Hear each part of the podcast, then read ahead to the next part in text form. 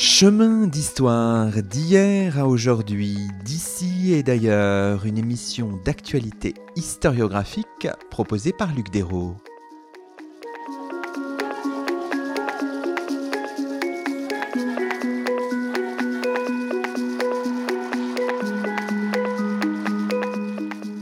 Bonjour à toutes et à tous, c'est le 92e numéro de nos chemins d'histoire, 11e session de la troisième saison, et nous avons la joie d'accueillir à notre micro Philippe Portier. Bonjour à vous. Bonjour à vous. Philippe Portier, vous êtes agrégé de sciences politiques, directeur d'études à l'école pratique des hautes études, titulaire de la chaire Histoire et sociologie des laïcités. Nommé membre de la commission indépendante sur les abus sexuels dans l'Église, la SIAZ, dont la réunion inaugurale a eu lieu en février 2019, vous avez dirigé l'enquête socio-historique sur la pédocriminalité au sein de l'Église catholique en France depuis 1950, une enquête qui a nourri le rapport Sauvé, du nom de Jean-Marc Sauvé, président de la dite commission et vice-président honoraire du Conseil d'État. Le rapport a été présenté le 5 octobre dernier. Aujourd'hui, dans nos chemins, nous explorons les pages sombres de l'Église catholique et nous revenons sur les méthodes pour en faire l'histoire. Alors, revenons peut-être au début de cette émission, Philippe Portier, sur les origines des choses pour vous. Donc, Jean-Marc Sauvé, nommé par la Conférence des évêques de France et la Conférence des religieux et religieuses de France à la tête de la SIAZ en novembre euh, 2018. Il reçoit une lettre de mission sur laquelle on reviendra et vous êtes euh, finalement dans les semaines qui suivent nommé membre de la de la SIAS. Comment comment se sont faits les choses, quelle était la volonté de, de Jean-Marc Sauvé? Pourquoi est-ce qu'il vous a sollicité, vous, personnellement? Alors, je n'ai pas eu de, de confidence particulière de, de Jean-Marc Sauvé. Il me souvient que à la fin du, du mois de novembre 2018, euh, je reçois un SMS et Jean-Marc Sauvé me me demande de, de le joindre. Euh, ce que je fais, je savais euh, déjà qu'il avait été euh, nommé à la tête de cette commission et je me doutais bien que quelque chose se tramait du côté de mon éventuelle nomination. Donc nous convenons d'un rendez-vous qui se déroule à la cité universitaire et dans ce cadre-là, après m'avoir interrogé sur mes objets de recherche, après m'avoir aussi demandé quels pouvaient être mes mes allégeances ou mes affiliations euh, religieuses ou spirituelles, il m'a euh, finalement proposé de le rejoindre euh, dans le cadre de cette, de cette commission.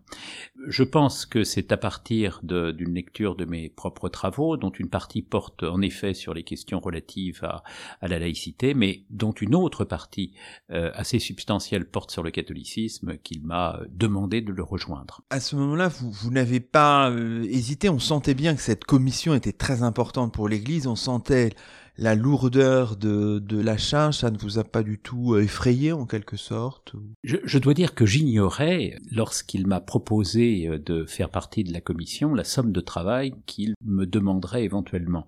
Nous n'avions pas parlé au cours de cet entretien euh, inaugural de la recherche archivistique que je serais amené à, Euh, c'est au fur et à mesure des, rencontres, à partir en gros du mois de mars, que Jean-Marc Sauvé euh, m'a demandé de prendre en charge cette enquête historique sur le fondement de laquelle il, entendait construire son propre rapport. Donc dans un premier temps, euh, finalement, une sorte d'innocence, de naïveté devant le travail qui me serait demandé. Je n'imaginais pas plus de deux réunions un peu informelles tous les mois au bout du compte, c'est un véritable travail euh, socio-historique, d'enquête euh, euh, académique, universitaire qu'il m'a été demandé d'accomplir. Une commission, précisons tout de suite les choses, une commission indépendante. Voilà, je crois que le mot indépendance n'est n'est pas un mot frelaté, il correspond assez bien d'une part à la personnalité du, du président, d'autre part aussi à la à la composition de la commission et enfin au, au mode de travail qui a été euh, adopté par la commission et les équipes de recherche qui ont eu à nourrir le, rapport final.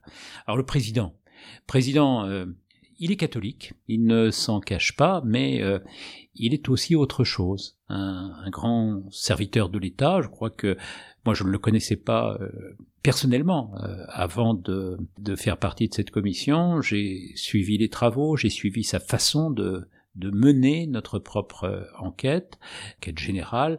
Euh, il y a là, euh, il est vrai, une personnalité qui ne s'en laisse pas compter. la nomination valait institution dans un, dans un rôle qui ne pouvait pas supporter les influences venues ou de la conférence des évêques de France ou de la commission de la du, du conseil des religieux et religieuses de, de France. Alors ça c'est un premier élément. La composition est extrêmement variée. Euh, une composition euh, variée du point de vue religieux. Il y avait là euh, des catholiques conservateurs, des catholiques qu'on appelle parfois des catholiques d'ouverture, plus à gauche, plus contestataires, incontestablement. Il y avait des protestants, des membres d'autres confessions ou religieuses, des agnostiques, probablement aussi des, athées qui sont intervenus dans, dans le cadre de cette commission et, et cette composition était en soi une garantie de, de l'indépendance. Aucune des personnalités que, que j'ai pu rencontrer, des collègues que j'ai accompagnés pendant euh, deux ans, deux ans et demi, trois ans même, ne m'ont semblé euh, devoir supporter, elles non plus, une quelconque influence sur les travaux qu'elles qu'elles conduisaient. Puis enfin la méthode de travail, une méthode de travail qui euh, reposait sur des sources multiples, pesées de manière scientifique, alors pesées de manière scientifique à l'intérieur de la commission, et puis euh, aussi, il faut bien le dire, dans euh, les équipes de recherche que Jean-Marc Sauvet a su constituer autour de tel ou tel membre de la, de la commission. Alors, dans un article qui rendait compte un peu de vos travaux, publié par Le Monde le 3 octobre 2021, on rappelle qu'il y a 22 membres dans, cette commission, 12 hommes, 10 femmes, et on salue des pointures, dit l'article, dans différents domaines, droit, sciences sociales, psychologie, psychiatrie, théologie du droit canon, travail social. Et on souligne aussi une forme de paradoxe, pas vraiment de, de spécialistes des violences sexuelles sur mineurs dans l'Église catholique. C'était ça, je crois, une volonté de, de Jean-Marc Sauvé. Oui, il y a eu euh, Autant que je sache, euh, Jean-Marc Sauvet m'en a fait euh, confidence, euh, certaines propositions émanaient de tel ou tel spécialiste des violences sexuelles dans, dans l'Église catholique. Ce ne sont pas nécessairement des propositions qu'il a retenues. Je crois que sur les, les 21, 22 personnes qui constituaient la, la commission, une seule personne euh, s'était proposée comme membre éventuel. Enfin, beaucoup de personnes s'étaient proposées, mais une seule a été retenue par, euh, par Jean-Marc Sauvet. Donc, pas de, de spécialistes, en effet, des violences euh, sexuelles à l'intérieur de l'Église catholique, mais des spécialistes des violences sexuelles. Je pense en particulier à, à, ma collègue Nathalie Bajos, qui est euh, sociologue euh, à, l'INSERM, l'une des, des, toutes premières en France dans les années 1990 à avoir lancé des enquêtes autour de autour des, des violences sexuelles dans la société française et au-delà. Moi-même qui continue de travailler sur les questions euh, d'Église catholique et Jean-Marc Sauvet essayait à partir de ses compétences qui en effet n'embrassaient pas le champ des violences sexuelles dans l'Église catholique de constituer euh, ce qu'il appelait une équipe efficace. Alors, se sont ajoutés à cela euh, des, des spécialistes de, de l'enfance en danger, de l'enfance maltraitée, des spécialistes du droit, euh, certains étant capables de travailler autour du droit canonique, d'autres autour du, du, droit civil et pénal, avec euh, une véritable connaissance euh, pour ce qui concerne le, le rapport de l'État, le rapport de l'Église à l'enfance maltraitée. Des psychiatres, des psychologues qui avaient travaillé sur les abuseurs, sur les personnes abusées aussi, autant de, de compétences qui, mises bout à bout, ont permis d'aboutir euh, à un travail que chacun, je pense, euh, s'accorde à considérer comme sérieux. Revenons un petit peu sur le fonctionnement de, de la commission et partons de la lettre de mission reçue par Jean-Marc Sauvé, la de mission datée du 20 novembre 2018, signée de Monseigneur Pontier, archevêque de Marseille, qui était alors président de la Conférence des évêques de France, et de sœur Véronique Margron, présidente de la conférence des religieux et religieuses de France.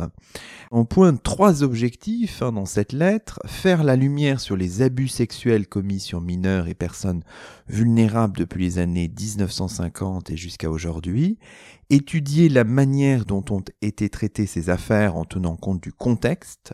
Évaluer les mesures prises par la conférence des évêques de France, la conférence des religieux et religieuses de France, depuis les années 2000 pour faire toutes les préconisations utiles. Donc beaucoup de choses dans cette lettre, elle est finalement quand même, Philippe Portier, assez riche, mais ce qui frappe quand on relit à l'aune de ce qui a été fait par la suite la lettre de mission, on est frappé. Le cap était quand même solide dès le départ, j'ai l'impression. Le cap était solide. On pourrait dire que c'est là, comme le dit l'ancien droit, euh, l'ancien droit canonique, euh, une manœuvre d'ingérence dans le travail de, la commission. Nous ne l'avons pas vu de, la sorte.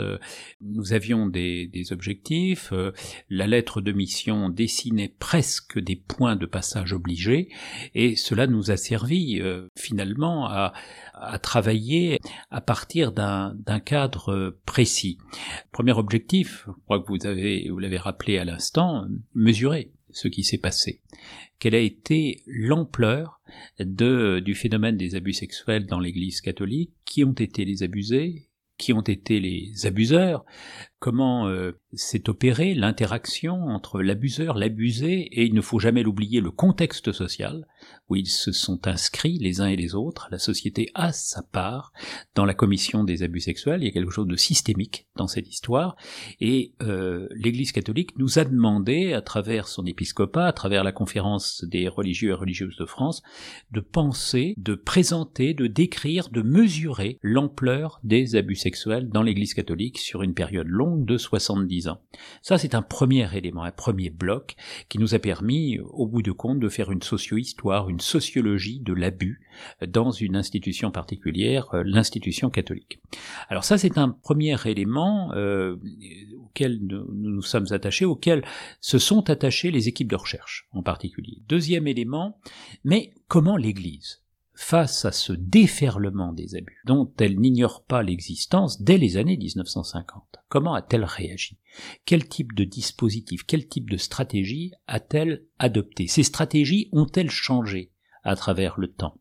C'est aussi euh, une question que nous nous sommes posées en réponse à la lettre de mission de l'épiscopat.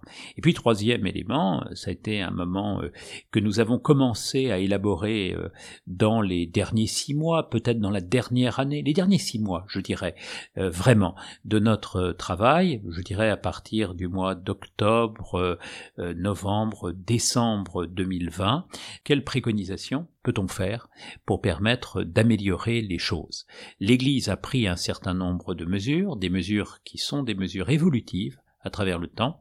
Après les avoir évaluées, il nous a semblé nécessaire de produire un certain nombre de préconisations, dont vous avez vu qu'elles sont euh, extrêmement substantielles. 45 préconisations, dit la presse, en fait beaucoup plus, car à l'intérieur des 45 préconisations, il y a à chaque fois 5 ou 6 items qui euh, devaient permettre à l'Église de travailler en profondeur, en précision, sur les préconisations générales, les 45 que nous leur avons adressées. Disons aussi un mot sur euh, le mode de fonctionnement. Vous avez un peu, euh, vous y avez fait un peu allusion tout à l'heure. Donc des groupes de travail, hein, quatre groupes de travail si j'ai bien compris victimes et réparation, ecclésiologie, théologie, gouvernance de l'Église, droit canon, droit civil, évaluation des mesures prises par l'Église.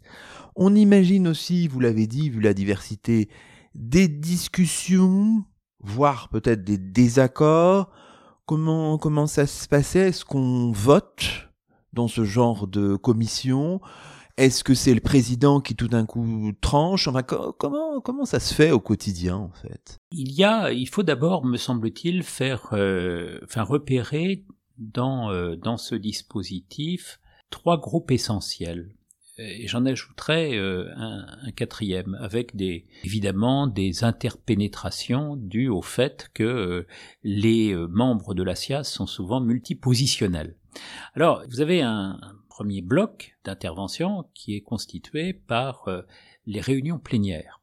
Tous les mois, nous nous réunissions en assemblée plénière et nous abordions sur le fondement d'un ordre du jour euh, fixé par euh, le, président et le rapporteur général de, la commission, nous abordions les, questions pendantes. Où en était-on des travaux de recherche, par exemple? Travaux dans les archives, travaux euh, d'ordre plus sociologique, à partir des entretiens, à partir des, enquêtes par, euh, par sondage.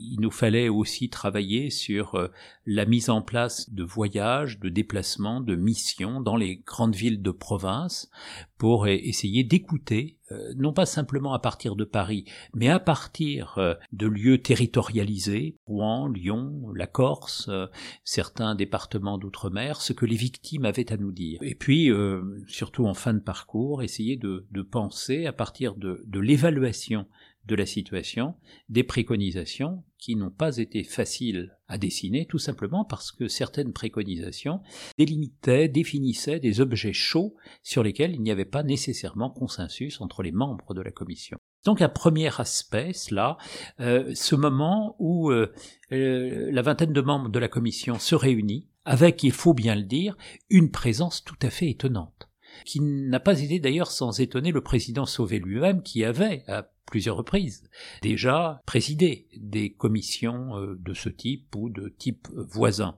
Les gens étaient là. Ils ont été là dès euh, le début de la commission, ils y sont restés jusqu'à la fin. Il faudrait ici reprendre les listes d'émargement. Vous verriez que sur les 20 personnes, euh, le plus souvent 17, 18 euh, étaient présentes. Nul n'a déserté la commission, chacun était à son poste et a accompli le, travail qui lui était demandé. Ça, c'est un premier élément. Il y a un deuxième élément qui, je crois, est très important aussi, c'est le fait qu'il euh, y a eu une, une répartition, une distribution des euh, réflexions dans quatre groupes de recherche que vous évoquiez tout à l'heure. Ecclésiologie et théologie, par exemple, mais aussi euh, droit canonique, écoute des victimes, évaluation des mesures de l'Église.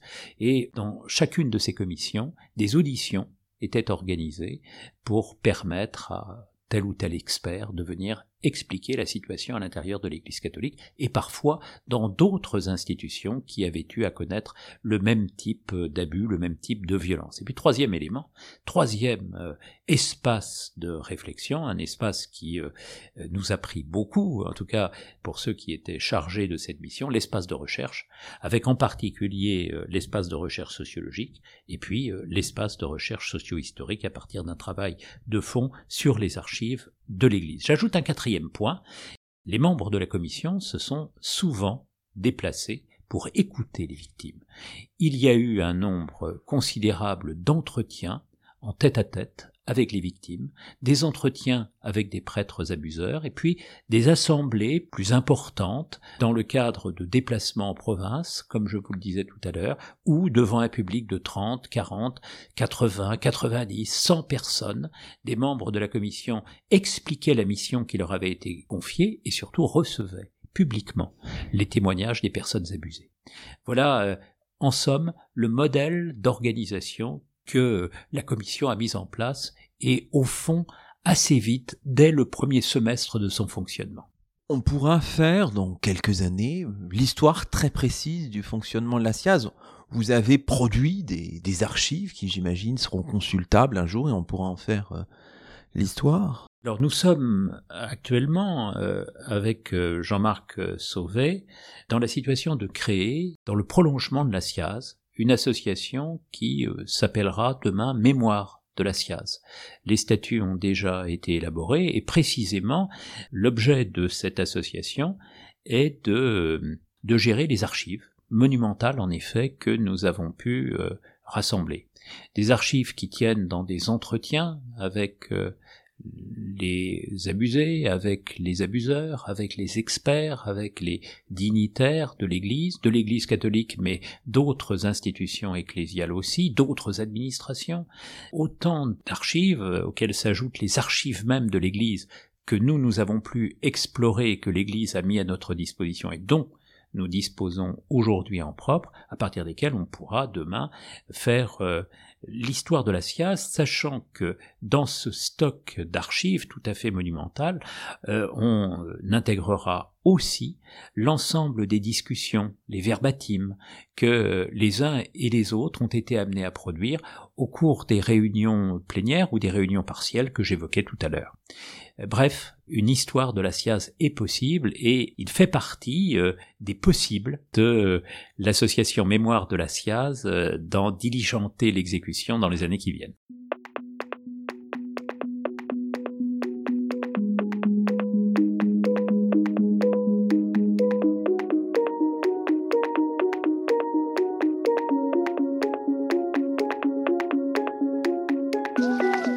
Écoutez Chemin d'Histoire, une émission d'actualité historiographique. Aujourd'hui, Luc Dérault s'entretient avec Philippe Portier, directeur d'études à l'École pratique des hautes études, titulaire de la chaire Histoire et sociologie des laïcités, membre de la commission indépendante sur les abus sexuels dans l'Église, la SIAZ. Épisode 1 Présentation générale. Música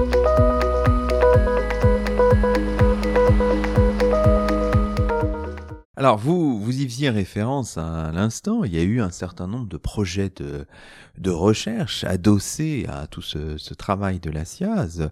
Et d'abord une recherche sociodémographique menée par une équipe de l'INSERM sous la direction, vous la citiez tout à l'heure, de Nathalie Bajos. Hein. Les témoignages sont quand même au cœur de, des activités de la SIAZ. L'appel, un grand appel à témoignages a été lancé en juin 2019 et il a été décidé de faire appel à France euh, Victime pour recevoir ces, témoignages. 3652 appels téléphoniques, 2459 mails, 360 courriers de 2738 personnes différentes et puis on a proposé à ces personnes répondre à des questionnaires. 1628 questionnaires ont été renseignés donnant lieu à 69 entretiens de de recherche. Et si on ajoute encore qu'il y a une mise en perspective avec une enquête menée sur les violences sexuelles en population générale, on voit, c'est pas vous qui l'avez conduit, on reparlera de ce que vous avez conduit comme enquête, on voit le travail colossal mené par euh, Nathalie Bajos et ses équipes, euh, Philippe Portier. Tout à fait. Ce qui apparaît dans ce que vous venez de dire, c'est euh, la diversité des sources. Il y a trois éléments essentiels. Le premier élément, c'est en effet une enquête sur le fondement d'un questionnaire très, très approfondi à partir des, des personnes qui, ayant donné leur témoignage, ont accepté de répondre aux questions qui leur étaient soumises. Euh, c'est là un premier élément, plus de, de 1500 personnes qui euh, euh, ont accepté de, répondre à ces questions et à partir desquelles on a pu, dans le cadre de l'enquête sociodémographique, établir une véritable analyse quantitative. Quantitative sur le fondement de ceux qui ont accepté, après avoir témoigné, de répondre au questionnaire à la fois euh, nous pouvons là euh, percevoir euh, des univers de pensée, des univers d'action, mais avec évidemment ce qu'on pourrait appeler une limite, le fait que cette première enquête ne concernait que les individus qui avaient bien voulu répondre, que les victimes qui avaient bien voulu répondre à la question. Ce pourquoi a été euh, développé euh, dans le cadre d'ailleurs d'une enquête plus, générale sur, euh, sur les violences sexuelles, a été développé une enquête en population générale qui a touché, selon la méthode des quotas, 28 000 personnes représentatives de la population. Et c'est sur le fondement de cette enquête en population générale que les chiffres définitifs du rapport Sauvé ont été données. Vous vous souvenez, l'enquête en a beaucoup parlé des 216 000 victimes, des 330 000 victimes si l'on intègre celles qui ont été également euh, touchées par les, les laïcs euh, consacrés ou missionnés par l'Église catholique. Eh bien, ces 216 000 victimes, ces 330 000 victimes, si l'on y ajoute la catégorie que je disais à l'instant, nous avons pu en en déterminer le volume précisément à partir de l'enquête en population générale. Et puis s'ajoute à cela, euh, ce qui n'est jamais négligeable, 69 entretiens qui ont permis de passer du quantitatif au qualitatif et d'entrer véritablement dans les conditions de l'abus, les profils des abuseurs, les profils des abusés, les conditions de relation après l'abus avec l'Église catholique, euh, les modalités de réparation aussi qui ont pu être euh, posées par euh, les abuseurs en lien avec une Église qui souvent ne les écoutait pas. Et tout cela nous permet de donner un, un portrait sociologique extrêmement approfondi de la situation de l'abus dans la société française depuis les années 1950. Alors, ce qui est tout à fait intéressant dans, dans le cadre de cette euh, sociographie, sociologie de l'abus, qui encore une fois permet de repérer des types d'abuseurs, permet de repérer surtout des types d'abusés également, tout cela euh, est extrêmement intéressant parce que entre en, en correspondance quasi exacte avec ce que le travail sur archives nous a permis de déterminer.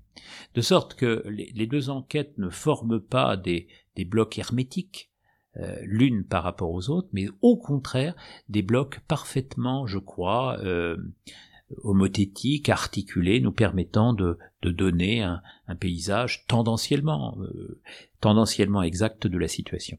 On reviendra bien sûr sur la recherche archivistique que vous avez euh, menée avec euh, votre équipe, ce sera l'objet de la deuxième partie de cette émission, mais insistons aussi sur l'étude socio-anthropologique euh, confiée à Laetitia Atlani Duo et la Maison des sciences de l'homme, réorientée compte tenu du, du contexte épidémique aussi, si j'ai bien compris, vers une étude du traitement par la presse. Et intéressons-nous aussi à la série d'entretiens que vous avez aussi vous-même euh, menés, euh, ou en tout cas euh, dirigés, avec des prêtres et un diacre auteur d'agressions sexuelles. Ça aussi, dans votre expérience de la SIAZ, Philippe Portier, c'était un moment important et avec une gravité, enfin voilà, quelque chose qui, qui marque certainement. Alors vous avez évoqué l'étude socio-anthropologique dirigée par euh, Laetitia Atlani euh, du haut, une, une, étude extrêmement euh, extrêmement utile sur le, le traitement de, de la question des abus sexuels par la presse, par les médias. Alors l'enquête entre en relation avec ce que nous, nous savons par ailleurs sur le phénomène de, diffusion de l'inquiétude repérable depuis les années 1980 euh, devant le phénomène de la pédophilie. Et on voit bien que les sociologues comme euh, Thomson ont, mis en évidence pour euh, évoquer cette diffusion grandissante du thème de la pédophilie dans, dans l'opinion publique en lien avec une transformation des sensibilités, on met en évidence le phénomène de médiatisation. Et alors, euh, l'enquête euh, dirigée par euh, Laetitia Atlani-Duo va tout à fait dans, dans, ce sens. On voit bien que il y a, au fur et à mesure qu'on avance dans l'histoire, du point de vue quantitatif, une bien plus grande prise en compte du phénomène de la pédophilie. Euh, finalement, la pédophilie apparaît très peu dans la presse des années 1970-1980. Le phénomène devient tout à fait prégnant, tout à fait saillant, à partir des années 1990 avec des pointes, dès lors que la justice s'empare d'un dossier. Comme si il existait euh, en somme euh, une, collusion entre les différents espaces de, de la société qui euh, mêlent leurs propres énergies pour placer au premier rang des préoccupations sociales la question de la pédophilie à partir des années 90-2000. Alors, on voit bien que c'est là euh, un apport euh, important à, la connaissance. La pédophilie n'a pas toujours été euh, un phénomène, un objet social d'intérêt, un sujet de préoccupation dans la société française. ça l'est devenu à la faveur d'une transformation des sensibilités, transformation euh, à laquelle n'a pas été euh, sans, sans conséquence euh, la polarisation des médias sur ce thème.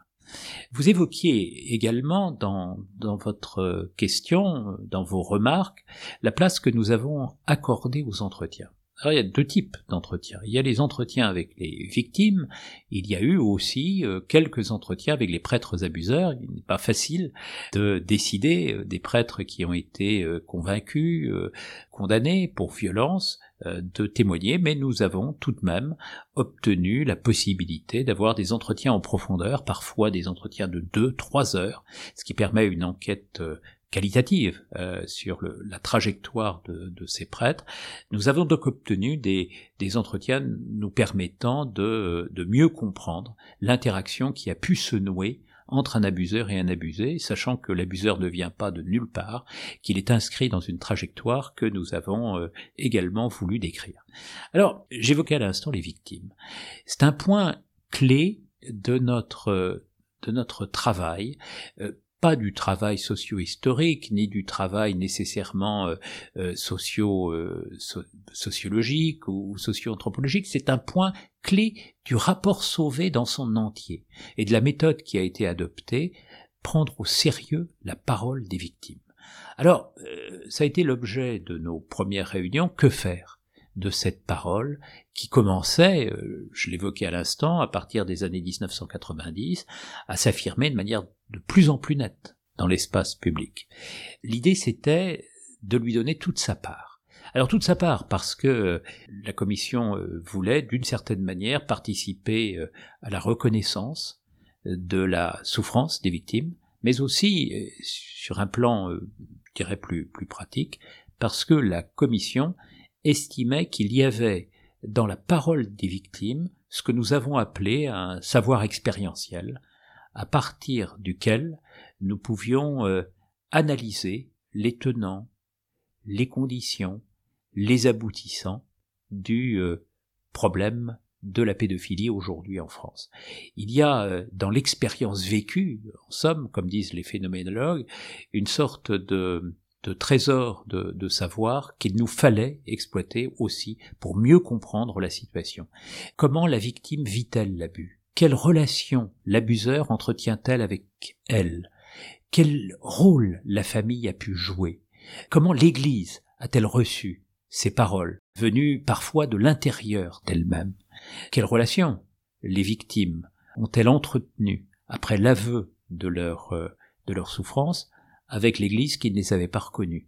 Autant d'éléments que nous avons pu recueillir en prenant au sérieux cette parole des victimes, qui a été euh, enregistrée à la fois à travers un certain nombre d'auditions, euh, à travers euh, un travail commun avec euh, des associations de victimes, dans le cadre en particulier du groupe Victimes que dirigeaient Alice Casagrande et, Antoine Garapon, puis également dans le cadre d'entretiens sociologiquement normés que à la fois l'équipe socio-historique et l'équipe sociologique ont mené au cours de ces deux années de travail. Oui, alors si j'ai bien compris, 174 victimes ont été entendues par des binômes de représentants de la SIAZ, membres ou membres associés. on imagine aussi, bon, vous êtes euh, sociologue, politiste, historien, etc., avec vos grilles d'analyse.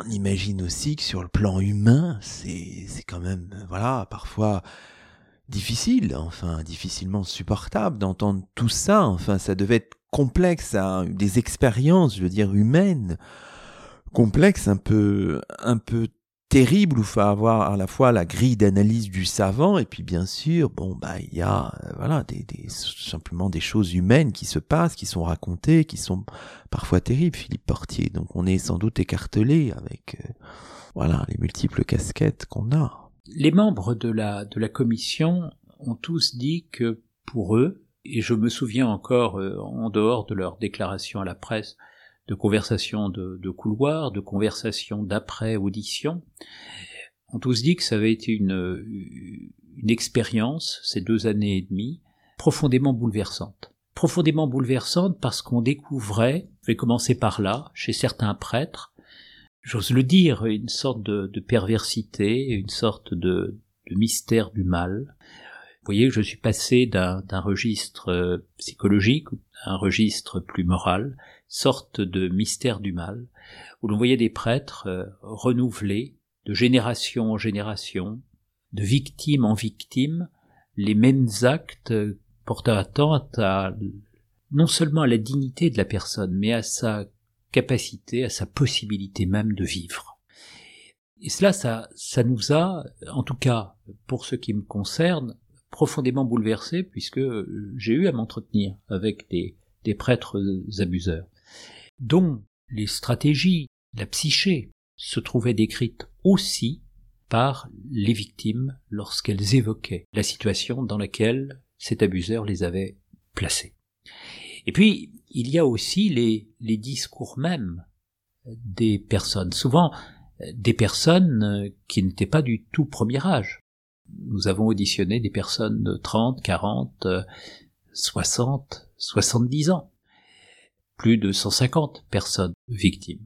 Et là, je peux vous, vous confier un sentiment, une sensation personnelle.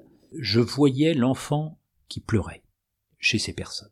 Je ne voyais plus cette personne de 70, 80 ans. Je voyais l'enfant qui, entre 9 et 13 ans, 14 ans, se trouvait totalement détruit, empêché de vivre par ce qui lui arrivait. Je le voyais pleurer à la manière de ce portrait que monseigneur de Moulin-Beaufort a placé derrière lui à Lourdes. Cet enfant qui pleure, qui n'est écouté par personne, car souvent ces enfants ne sont écoutés par personne, et qui va devoir, tout au long de sa scolarité, supporter euh, le drame, le drame d'une euh, souffrance que personne n'écoute et que personne ne peut rédimer. Cette souffrance, elle vaut pour cet enfant. Et nous avons découvert, peut-être pas les psychiatres de la commission, mais les autres membres, ont découvert que cette souffrance, elle ne s'est pas terminée à la sortie du lycée ou à la sortie du collège. Elle a accompagné tout au long de leur vie, très souvent avec une intensité différente, selon des registres différents, la vie euh, de, de ces personnes. À, tel point que la commission, à un moment donné, avec un bel ensemble. Il y a d'autres points où la commission, peut-être en aurons-nous aurons-nous l'occasion d'en parler, euh, s'est montrée plus plus divisée. Mais au point que, que la commission a, bien compris euh, l'intérêt, l'importance qu'il y avait à penser ces violences sexuelles non pas sous le registre du sixième commandement, qui est le commandement qui vise à, à distinguer et à dénoncer la luxure, mais le cinquième commandement qui vise à dénoncer tout ce qui peut porter atteinte à la vie. Car ce qui nous est apparu, c'est que ces victimes ont souvent été empêchées de vivre de manière absolument évidente au moment où tout cela, ce drame leur arrivait, mais ensuite tout au long de leur propre existence, avec des, des différences, il est vrai, suivant les registres d'existence, il est des registres d'existence qui ont été moins atteints par euh, l'abus euh, vécu euh, très souvent dans la préadolescence, il en est d'autres qui ont été profondément martyrisés sur le terrain affectif, sur le terrain sentimental, sur le terrain sexuel également.